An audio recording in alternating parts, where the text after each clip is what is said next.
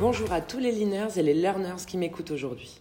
Je suis Julie Chevalier, passionnée par le système Toyota et décidée à semer les graines du vrai lean, celui qui permet d'atteindre la satisfaction du client à partir de la satisfaction des employés. Lean by No Waste, c'est le podcast dans lequel je vous partage mes expérimentations sur le Gemba. À la fin de chaque épisode, je vous invite à relever un défi, à tester une idée sur votre propre Gemba et donc à apprendre en faisant puisqu'au final, c'est ça le lean. Alors justement, en parlant de Gemba, il n'y a pas si longtemps, je visitais une petite entreprise spécialisée dans la prestation de services pour de gros sites industriels. Dès mon arrivée, le patron, que je vais appeler Steve pour garder l'anonymat, me partageait ses difficultés avec le personnel. De l'absentéisme, des gros problèmes d'assiduité, un turnover vraiment excessif, des engagements aussi de ses collaborateurs clés. Bref, il était clairement à bout et il se questionnait même sur la suite à donner à son projet, créé il y a maintenant plus de 30 ans quand même. Et les conséquences de tout ça étaient multiples, entre les plaintes clients pour les non-conformités lors de l'installation sur les chantiers et les ventes perdues pour manque de réactivité face à une urgence, ou bien un prix non compétitif qui en fait masquait des, des coûts de fonctionnement exorbitants, il s'en sortait plus.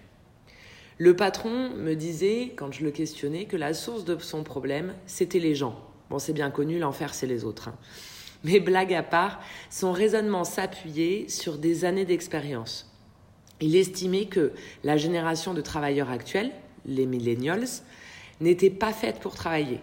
Ils n'avaient plus la valeur travail, ils ne voulaient plus travailler dans des, dans des usines, bref, ils ne voulaient pas d'un métier salissant. Et son second problème, selon lui, c'était les clients. Il subissait les pics et les creux euh, de charge d'une semaine sur l'autre. Et en période de pic, bah, les pompiers étaient de sortie, les gars finissaient sur les rotules. Et en période de creux, on s'ennuyait et surtout, on se séparait de la main-d'œuvre en surplus. Oui, parce que du coup, la majorité de la main-d'œuvre, c'était des intérimaires. Alors, en plus du problème d'apprentissage que cela pose, comme la charge de travail variés d'une semaine sur l'autre, les intérimaires étaient pris, puis relâchés, puis repris, et ainsi de suite. Bref, au final, seuls les moins qualifiés acceptaient de subir ces allers-retours chroniques. Le patron avait fait quelques tentatives infructueuses en mettant en place plusieurs outils comme euh, des tableaux de management visuel, un suivi d'indicateurs, des checklists de contrôle, des audits, des rituels d'équipe, du reporting, des fiches de non-conformité, etc. Mais malgré ce cumul d'outils, rien n'y faisait. Les problèmes qualité, les pertes de productivité des équipes, les retards de livraison, les ruptures d'appro de matières premières perduraient. Donc si je résume, il avait deux problèmes. Premier problème, la main-d'œuvre était considérée comme une variable d'ajustement. Et le deuxième problème, la variabilité de la demande client entraînait de grosses variations dans la charge de travail. Pour le premier sujet, la main-d'œuvre étant considérée comme une variable d'ajustement, c'est déjà un point qu'on a abordé dans l'épisode 5 de ce podcast. Donc je vous invite à aller l'écouter pour ouvrir quelques pistes de réflexion en lien avec le sujet d'aujourd'hui. Maintenant, on va donc se concentrer sur le point 2, la variabilité de la demande client qui entraîne de grosses variations dans la charge de travail. Alors, déjà, on va dresser le portrait. Le défi des entreprises, c'est de bien livrer le client, d'utiliser efficacement ses ressources et de garder la visibilité sur les vrais problèmes. Et tout ça malgré la variabilité de la demande client. Dans le Lean, notre propos pour répondre à ça, c'est que nous avons besoin de créer un environnement stable pour les équipes. C'est un préalable à la performance. Cela permet aussi la mise en place de standards, de voir nos problèmes et du coup bah, d'espérer pouvoir s'améliorer. Pour accéder à cette stabilité, le lissage de la charge et de la capacité est un premier pas indispensable. C'est un point d'entrée qui va nous permettre d'accéder à l'idéal du juste à temps, c'est-à-dire de produire uniquement ce que l'on vend, je vends un, je fabrique un, et de produire exactement ce que les clients souhaitent, au moment où ils le souhaitent et dans la quantité demandée. Mais la problématique, c'est que, comme on l'a dit plus tôt, la demande varie. Alors comment bien livrer tout en gardant une utilisation efficace de nos ressources? Dans le cas de Steve, la variabilité de la demande, qu'on appelle Moura, est directement répercutée sur ses ressources humaines, entraînant une charge de travail excessive, appelée Mouri, épuisant le personnel et qui se traduit par une multitude de symptômes visibles à la fois dans les discours, celui du patron en l'occurrence, et dans l'atelier. Et ça, on appellera ça des gaspillages ou des moudas dans le système Lean. Il faut donc commencer par chercher le vrai problème.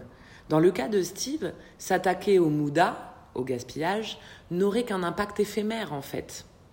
Comme bien souvent, les problèmes vécus en interne viennent des fluctuations engendrées par des facteurs externes, de l'instabilité des marchés, du manque d'organisation des clients ou de vos fournisseurs. Donc l'équation est la suivante. Le Moura, variabilité, mène au Mouri, surcharge, qui entraîne la prolifération des moudas, gaspillage. C'est pour ça que de parler de chasse au gaspillage ou de chasse au mouda dans le lean, c'est un raccourci qui peut s'avérer réellement faux. Nous allons donc devoir mettre en place une stratégie visant à protéger l'entreprise contre ces fluctuations clients et les ruptures des fournisseurs. C'est ce qui s'appelle le lissage. Pour le challenge d'aujourd'hui, je vous invite à commencer par le point de départ de toute démarche Lean, c'est-à-dire de commencer par 1. Visualiser vos problèmes, 2. Protéger vos clients. Pour cela, il faudra d'abord vous rendre dans la zone de préparation de vos camions au quai d'expédition. Je vous invite à créer une zone de préparation des camions dans laquelle chaque camion sortant se voit attribuer une zone au sol où les marchandises à charger sont empilées, préparées bien avant l'heure de départ du camion. Chaque zone doit avoir son propre panneau avec un papier indiquant l'heure de départ prévue du camion et les marchandises qu'il va transporter. Un tableau permettra de vérifier si la préparation a été terminée dans les temps, ainsi que les heures d'arrivée et de départ du camion par rapport aux objectifs fixés. Et comme à notre habitude, il faudra que vous mettiez en place des routines régulières devant le tableau qui permettront de prendre les mesures appropriées pour assurer le chargement de chaque camion en cas de problème. Alors, si vous avez déjà mis en place cette zone de prépa camion, je vous invite à construire une première ébauche de votre boîte de lissage. Pour ce faire, répartissez vos références de produits ou de services en familles. Sur l'axe des abscisses, vous listez vos familles principales, qu'on appelle généralement les high runners. Sur les ordonnées, vous mettez une ligne de temps au jour et à l'heure selon votre rythme de production. Vous programmez la production de manière à faire un peu de tout chaque jour, chaque heure. Et puis enfin, vous mettez en place des routines régulières pour constater les éventuels écarts entre le planifié et le réalisé. Et bien sûr prendre les mesures appropriées, notamment en lançant des actions régulières de résolution de problèmes et de Kaizen avec vos équipes. Comme tous les outils du Lean, ils ne sont pas le point d'entrée, mais le point de départ de l'amélioration. Les deux challenges que je viens de vous proposer ne visent pas à régler vos problèmes. Ils cherchent au contraire à les rendre visibles, à faire ressortir les vrais problèmes. Le manque de flexibilité de vos équipements, qui du coup engendre des tailles de l'eau inadaptées par rapport à la demande client. Un manque de polyvalence de vos équipes. La panne d'un de vos équipements faute de maintenance. La désynchronisation entre le flux d'informations et le flux de matière. Bref, ces outils cherchent à dénicher les vrais problèmes, c'est-à-dire ceux qui vont impacter vos clients, et à engager votre management et vous-même à coacher et à soutenir les gens pour qu'ils résolvent ces problèmes. Voilà, c'est terminé pour cet épisode. J'espère qu'il vous a plu. N'hésitez pas à me laisser un commentaire et à partager ce podcast à vos collègues pour diffuser l'esprit du lean autour de vous. Je vous invite à vous inscrire à ma newsletter pour ne louper aucun épisode dès sa sortie sur les ondes. Il ne me reste plus qu'à vous dire merci, bravo et keep learning.